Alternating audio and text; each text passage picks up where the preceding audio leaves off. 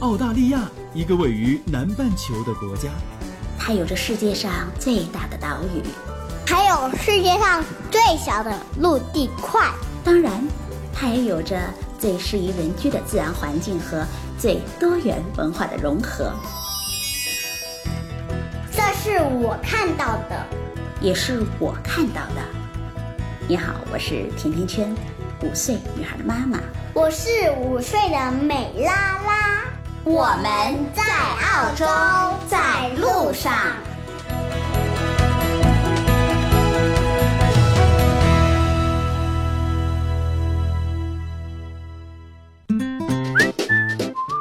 大家好，甜甜圈在澳大利亚的悉尼向你问好。周末在火车站，一位带着孩子的华人中年女人向我问路。她问我到悉尼歌剧院需要在哪个站转车。在等待火车到来的几分钟里，我们闲聊了一会儿。他说他们一家三口登陆澳洲已经一个多月了，从天津来。他不喜欢澳洲，如果不是为了孩子的教育，他就回去了。我问他为什么，他说他们是投资移民，英文不好，没法交流，现在租房住。房子里所有的家具都得自己买来，还得自己安装，吃住都不习惯。即使从国内带了一口大铁锅过来炒菜，但是吃到嘴里依然不是那个味道。我对他说：“给自己一点时间，慢慢调整，慢慢适应。”是的，来到了澳洲，就得尝试着过澳洲人的生活。一切的生活都需要自己动手。你要忘记在国内银行卡上的存款、理财账户上的本金。你需要慢慢的习惯，你对未来的所有安全感都只来源于你对这儿生活的适应。财务观、教育观、工作观、语言观、心理观，一道又一道的关口，所有的都是新移民需要经历的柴米油盐和一地鸡毛。第一代移民来到一个陌生的国度，真的有许多的关口需要去面对，任何一个不能跨过，都可能对未来的生活带来很大的影响。除非你是已经拥有了足够的经济后盾，来到澳洲不需要工作，只是享受生活的富二代或者是官二代。如果你只是一个普通的，并没有太多的积蓄，而且还拖家带口到澳洲来白手起家、赤手空拳的普通移民，那么最困难的一定是头三年。三年的时间就像一个分水岭，很多回流的新移民都倒在了其中的某一个关口。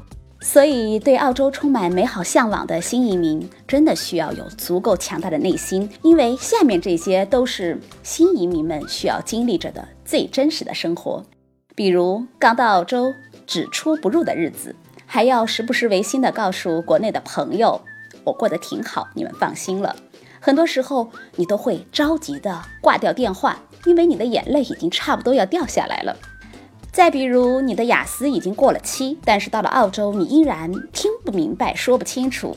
当你随便拿着一篇当地的英文报纸，你会发现怎么这么多我从来没见过的单词。有时候，即便你好像认识所有的单词，但是一整篇看下来依然是不知所云。再比如，你需要调试对于工作职位的期许，可能在国内已经是一人之下了，但是到这里，你都不得不和那些毛头小伙子们一样，从头再来。以前你习惯了前呼后拥，迎来送往，但是现在你不得不面对那种看不见摸不着，但是却又实实在在无处不在的困扰，尤其。当我们以大国国民自居的时候，你有感受着那些来自在国际上无论政治经济都没有太多声音的国家，他们的移民的冷眼相对，那种失落和失望，可能只有时间才能慢慢的治愈。今天这一期节目，我请来了一位登陆澳洲近三年的移民朱凯，做客甜甜圈在澳洲，他将会分享他到澳洲的这些年，他经历的澳洲生活，他的阶级往事。有过的辛酸与落差，还有他的满血复活。他说，当经历了澳洲职场的不公平之后，他用了整整三天清舔自己内心的伤口，然后自己疗伤。他慢慢明白了，这个世界不会总是温柔待你。如果自己不够强大、脆弱，总会被人用软软的刀子慢慢的切割。朱凯，你好。哎，你好，甜甜圈。我们是在一个多月以前见面的，嗯在这儿我想先问你一个问题：到澳洲两年多以来，现在的生活已经慢慢的步入正轨了。再回想起出道的那一会儿啊，最深的感触的一件事是什么？如果那谈到我自己，我觉得嗯最深的一个体验，也就是我自己的故事，就是我在新移民的柴米油盐里边讲的那个阶级往事。坦率说，我在写这个时候，我都泪流满面的。我太太是我的第一个读者。嗯，她读到这一段真的都控制不住，就是停下来哭了好久。我讲阶级往事，我刚来的时候登陆，所有的一切都是新的，跟我在国内所能想到的移民生活完全不同。在那个前两个月的时间，那个阶级往事就发生在那个时候。那个时候我在租房子，我在找帮孩子找学校，我在办自己的一系列的登录的手续，在啊安排呃买车等所有你生活面对的东西，一切都要在那个时间很短的时间来解决。最大的问题是我可能还不能在很短的时间内把在这里要花澳币，当时我所有的看所有的价格，我都会把它乘以五乘以六，那个换算成人民币的价格，我觉得这是所有初来到澳洲的人都会遇到的一件事。我记得我刚来的时候也会会乘以五来算，但是随着时间的推移，好像自己也就慢慢的给麻痹了。对，你会有这样的感觉？会会会，那个时间还延续了蛮长时间，那种感觉会非常痛苦，因为你会看到，呃，物价非常之贵，因为是在乘五，而且没有收入。我儿子那时候刚来十岁嘛，小朋友又不太懂。尽管我现在回想起来，他好像能够有一些体会，就是说爸爸妈妈不容易，但是他有时候还会讲，呃，你给我买个这个玩具，你我要天天都吃肉，他很喜欢吃肉。那那个时候我去看超市里边去看菜和肉的话，蔬菜其实很贵的，一把我们讲的上海青，它论板的，其实也就是一大颗，大概也要两个澳币。我当时一算，这个怎么吃呢？这个这个一颗青菜都要十块钱人民币，炒一盘儿都不够。根本不够嗯，要三颗才能一一炒一盘儿。我我我觉得非常痛苦。可是孩子说要吃肉，那我不能告诉他我买不起这个肉，我买得起，但是。只是因为那个时候我们以国内的眼光来看这里的价格，所以当时我盘算一下，牛肉、羊肉、鱼啊等等这些肉算起来，只有鸡肉是最便宜。而且我偶然的机会发现，Woolworths 这里最大的那个超市，它大概在晚上八点钟的时候会呃打折。原来一只一烤好的一整只鸡十一块钱，原价十一块，现在降成七块九了。在那个时候，他会把它最低的时候我买到过三块钱，三块一毛四还多少钱的这样的价。然后我知道这之后，我住的地方离 w o o l w o r t h 是三点六公里，因为坐火车很贵啊，来回可能也要四块钱。那我算，我想这二十块人民币呢，我那时候没有车，所以我就要去在七点多钟出发，赶到八点在那儿，我不能太晚。卡在那个对对点儿。我去太早也没事情干，然后我就去在那儿等。刚去那真的是很煎熬，如果你没有这样的经历的话，你不知道那种煎熬。看着那个价钱十一块，他一直也没有人来去贴个标签说降价、打半价或怎么样，会等。但我已经总结出规律，基本上在那个时间它会打折。时候一周可能我会去两次，那个鸡肉是我。我能够承受给我儿子，如果他能达到四块五块一只，我觉得还是非常好的嘛。在国内，你一只烤好的鸡恐怕也得几十块钱，对吗？更何况澳洲的质量很好，所以就是我买了鸡，当时我当他一一贴那个标签打低价的时候，我很激动，我恨不得把那剩下的四五只鸡我全部买。但是我也考虑，因为旁边也有人在等，我不清楚他是不是跟我一样的新新移民，还是说他比我更拮据，嗯、在等这个低价。那我总觉得我总是要给别人留。通常来说，我会买两只，我买两只，我再买上其他的一些打折的东西，然后我就拎着三点六公里再走回去。走回去之后，我当时住二楼，会再给我儿子，我是挺激动的，我儿子也挺激动。然后我们那时候就讲，一一摁门铃，我说那个儿子下楼接机。这就是我讲的阶级往事，其实还是蛮心酸的。但是现在回回过头来，我可以有有勇气讲出来，那个说明我已经过了那一阶段。我都已经想到孩子跑下楼的时候的嗯那个画面，我觉得他会是非常的期待，爸爸又给我带烤鸡回来了，他会非常的兴奋。可能在孩子的心里不会想太多的其他的情感，就冲着这只鸡来的。是的，是的。但是其实大人通常会想更多的东西，会想到这一刻我和孩子之间，因为这一只烤鸡，我们的情绪会发生什么样的变化？持续了多长时间之后，您的这个整个生活状态慢慢的、慢慢的开始澳洲化了？了，开始不太注意用现在的物价去乘以五了？对我自己而言啊，可可能是要经历了大概，我想接接近三个月的时间，嗯，我才我的我我本能中我不去看到每个价钱都会去乘乘五乘六的这样，可能需要三个月的时间去这种转换。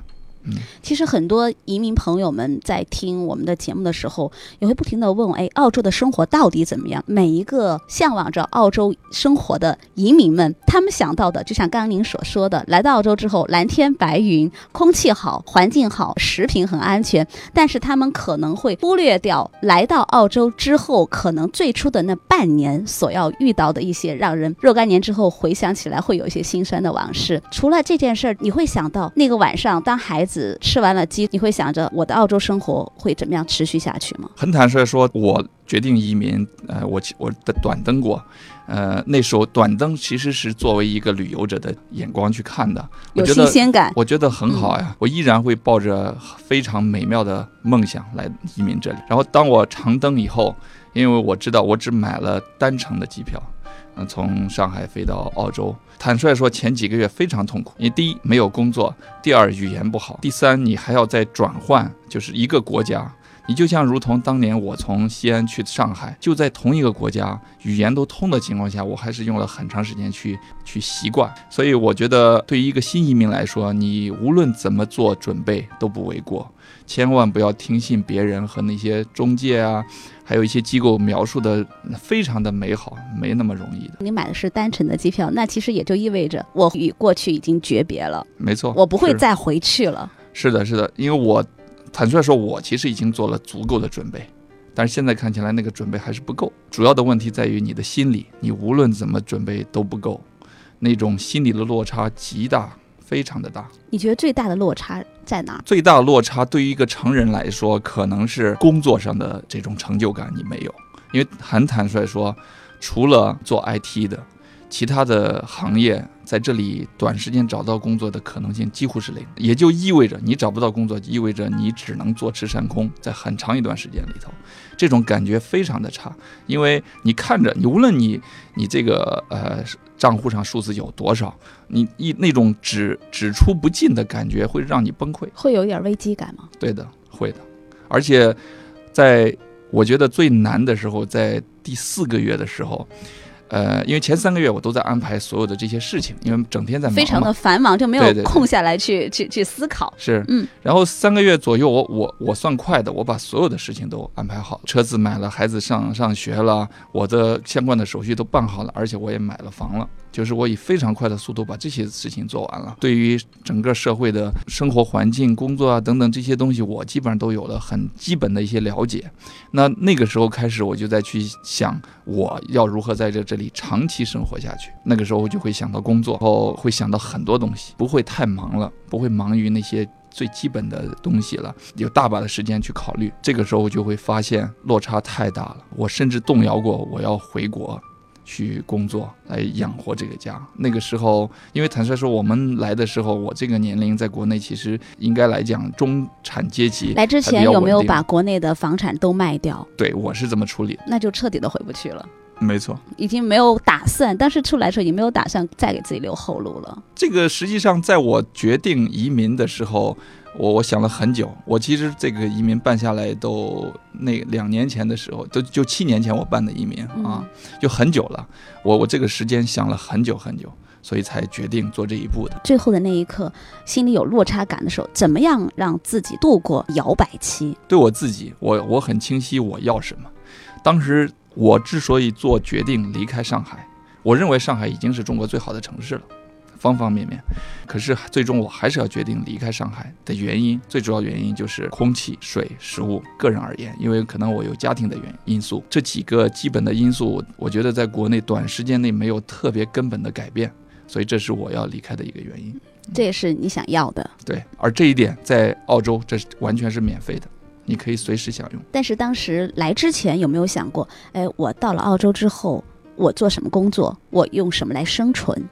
没有仔细去想过这个东西，你无论怎么去想，你你都不能想明白，因为这是一个完全不同的国度。但是那个时候我自信，我我自信我肯定可以挣钱养家。呃，具体做什么我没想过，啊，但是我我非常自信，我可以来这里挣钱养家。当遇到了这些事儿的时候，会感觉到对于一个中年男人来说，工作上的成就感是非常重要的。突然之间，新鲜感过去之后，遇到了落差，你现在想的是啊，我要赶快去找一项工作。没错。找到了吗？我的自我疗伤的能力还是比较强的，尽管有时候很痛苦。但是我在这里尝试了很多个工作，我是想通过尝试不同的东西去了解这个社会和了解这个人。第二，当然是要想去挣点钱了，对吗？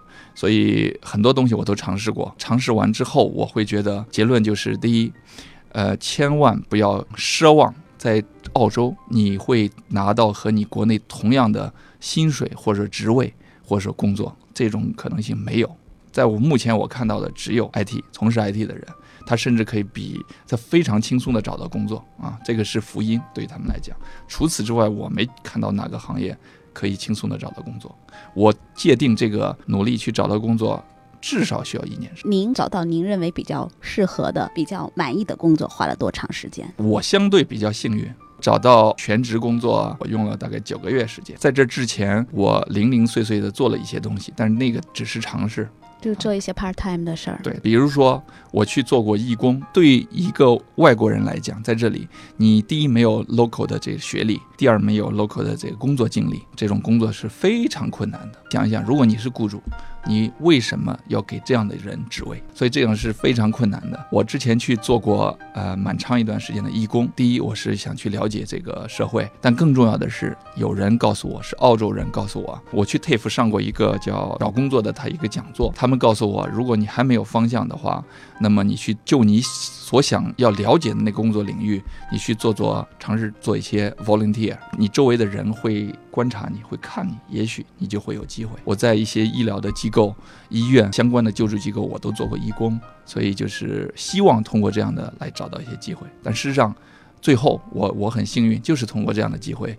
拿到了一些工作，在医院里做义工的时候，您近距离的观察到了中国的医院和澳洲的医院的有一些不同，你感触到有一些什么样的不一样？做义工和你真正工作的时候，即便是在同一个单位，区别还是巨大。当你做义工，你不是你是不拿工资的，你的同事和你的老板啊什么的，呃，同事看你的眼光是也是不一样的。那个时候你会感觉到这个世界非常美好，所有人对你非常 nice，很温和。而老板他觉得你是个义工，他也不付你工资，那他对你的管理也会非常的友善，所以对你的工作成果也不会抱太大的期望，也会苛刻。对的，对的。但是当你转成他的无论是 part time 还是 full time 的工作的时候，你会发现这个职场远比你想象的要。但凡有人的地方，无论你在中国还是在国外，有人的地方，它都是个江湖，都非常复杂。这个是一定要对于新移民在这里找工作的人，千万不要被。那些澳洲人或者国外的人那种友善的面目所欺骗，他们在职场上会用一些方法。我我告诉你，歧视和偏见一直都在。在澳洲职场当中，其实所有的残酷都是存在的，远远不会逊色于在国内的职场当中大家所遇到的。我想一句话讲，有过之而无不及。这里有语言的关系，有种族的关系，有文化的关系。那一刻受到了一些偏见的时候，有没有再次的动摇过？当然非常非常沮丧，这个世界并不总是善待你我，是我有感而发的。就我就经历了在呃这个职场上被歧视和不公正对待，那个时候我觉得一个状态，你明显的感觉到被歧视，歧视到什么地方？我跟我的直接的老板去讲，我去争辩。争辩的同时，在我因为这里跟中国不一样，可能你如果跟老板谈什么事儿的，老板会把你叫到他办公室，就你们两个人。在这里，他们不大喜欢这样，他好像觉得这是很公开、很很公开，大家有什么事情去去去谈就行了。然后我就跟他在我们一个公办公的场合去谈，谈的时候，当然周围也有人，当然人家也很注意不去听，但是一定可以听到我受的不公正待遇已经到了什么程度。我的三个同事。他们都站出来给我说话了，当然他们也是有分寸的，但是你很清楚能听到，那个三个人是帮着我，但事后这个问题没解决。我的三个同事是澳洲人，我的老板是澳洲人，然后我一个中人，我非常感动，这三个同事在给我讲话。老板走了之后，这三个人也讲你没有做错任何事情，但是他们都非常谨慎。澳洲人是受过很好的这个教育，他不会说出别人歧视你或怎么样。他说你没有错，你应该把它说出来，你应该去谋求你的权利等等等等这些事情。那个是我我一边感动，我一边心里有心里在流血。留学是什么呢？就是我在觉得，呃，我对这个职场文化还不了解。当我面对不公正待遇的时候，我想去争辩。第一，我的语言不足够好。其实，在中国人里边，我的英文已经很好了。但是我的问题在于，我相信很多中人中国人都存在这样问题，我们容易上火。我讲的时候，我不能心平气和的去讲，保持这个我的风度。我知道我不能发火，但这个东西我不能控制。别人都能看出你的语气不好了，你要争论了，再加上语言问题，那一刻非常痛苦。我不知道怎么去很平静的去表达我的不满，来解决这个问题。同样，我不知道如何用英文很清晰的、精准的表达我的意思。在国内认为英文好，朋友们到澳洲都会遇到一个很平常的问题。你会发现，你在国内学到的英文和到澳洲需要用到的英文其实是蛮脱离的。嗯，非常之大。就是说难听点讲，我们在中国学的那个英文，这是我的朋友在讲的。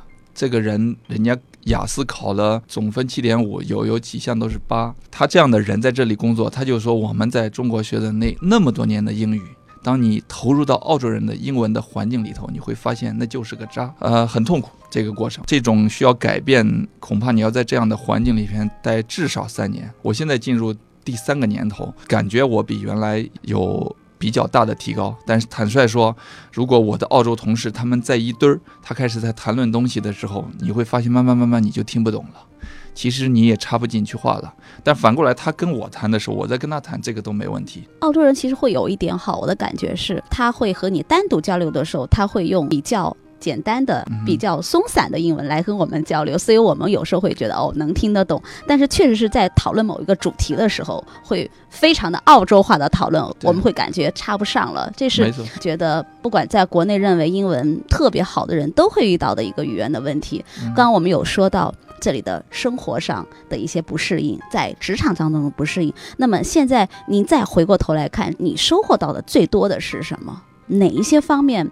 会有比较大的变化，比较明显的变化，和三年前你刚刚登陆澳洲的时候，最大的收获其实是软性的东西，其实就是家庭教育对于孩子的教育。我一直在反思，我觉得对我和我太太最大的变化、最大的感触，比如说我跟我太太现在经常在家里在讲的事情，就是我们永远要不要去 judge，要去判断我我的孩子和别人，永远不要用。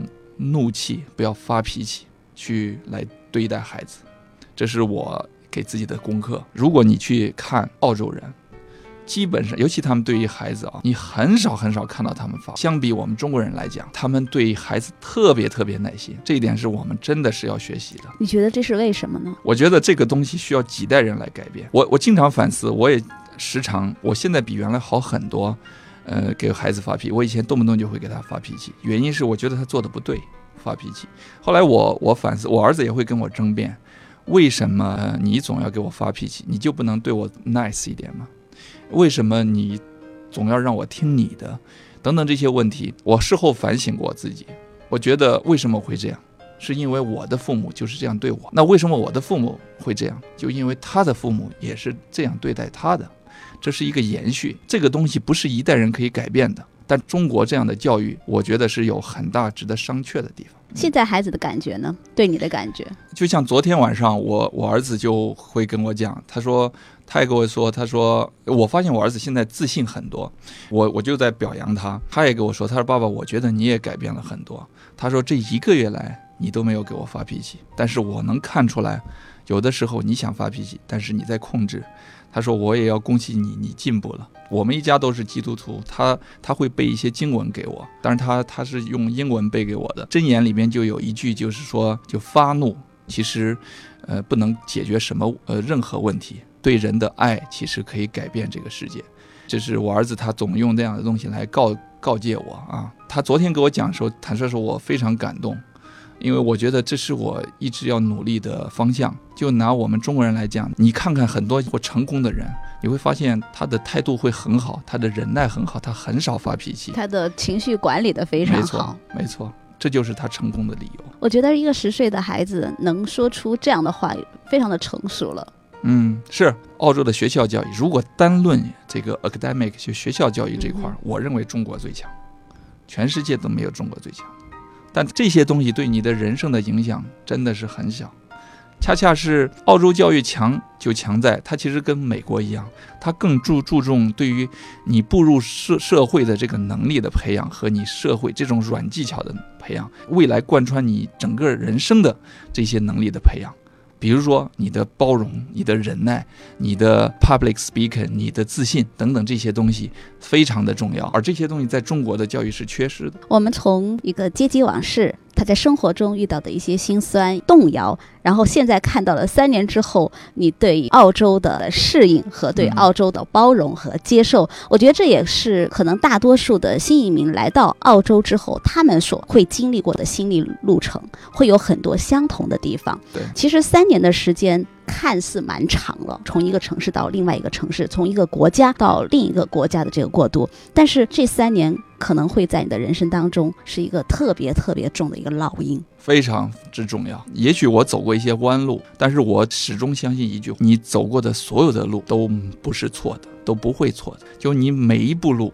都是为你人生在打基础的，所以永远没有弯路和错。每一步都是环环相扣的，真的，嗯，真的。澳洲的柴米油盐，每一个新移民都会经历到。在这里，我想请朱凯给所有在盼望着来到澳洲生活的新移民，但是还没有步入澳洲的新移民，给他几句你的感受。对于新移民来讲，我们每个人的心路历程其实都是一样的。我想说的是，他需要过几个关：工作关、财务关、个语言关、教育关。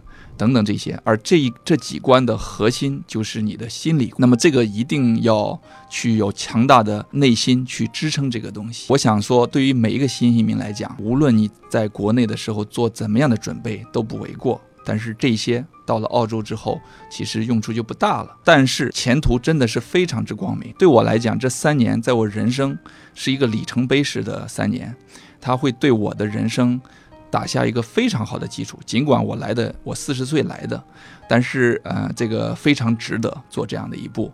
那么这一步会对不光对于你自己的人生，以及对于你的孩子和对你整个家族的未来，都会都是非常浓墨重彩的一笔。所以不要怕困难。对于如果你做了决定要来这里移民，那么不要怕困难，前途永远是。最美好的，经历了对于天堂的向往，又经历了看似像地狱一样的心理的折磨。那之后，最终会迎来你最向往的生活。那在这里呢，我也希望，呃，祝福所有即将要来到澳洲的移民朋友们，希望你们在澳洲一切都顺利。那今天的节目就到这里，非常感谢朱凯，谢谢大家，谢谢甜甜圈，今天就到这里了。如果你对澳洲的留学、移民、置业、投资、吃喝住用行有话要说，可以在节目的下方直接点击“我要评论”，或者加甜甜圈的微信 “FM 甜甜圈”的全拼 “F M T I A N T I A N Q U A N”，就可以给我留言互动了。甜甜圈在澳洲给你说我看到的、听到的、经历着的和感受到的。我们下期再见吧。